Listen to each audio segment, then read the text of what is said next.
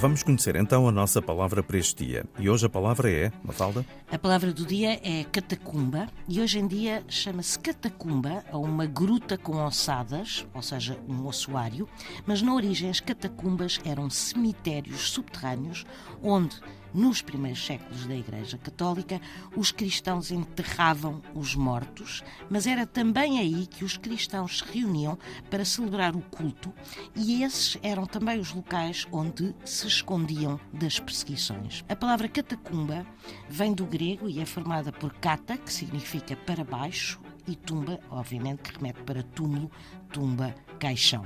Pelo que inicialmente a palavra catacumba sofreu na passagem para o latim uma alteração e acabou como catacumba. Palavra do dia, edição Mafalda Lopes da Costa.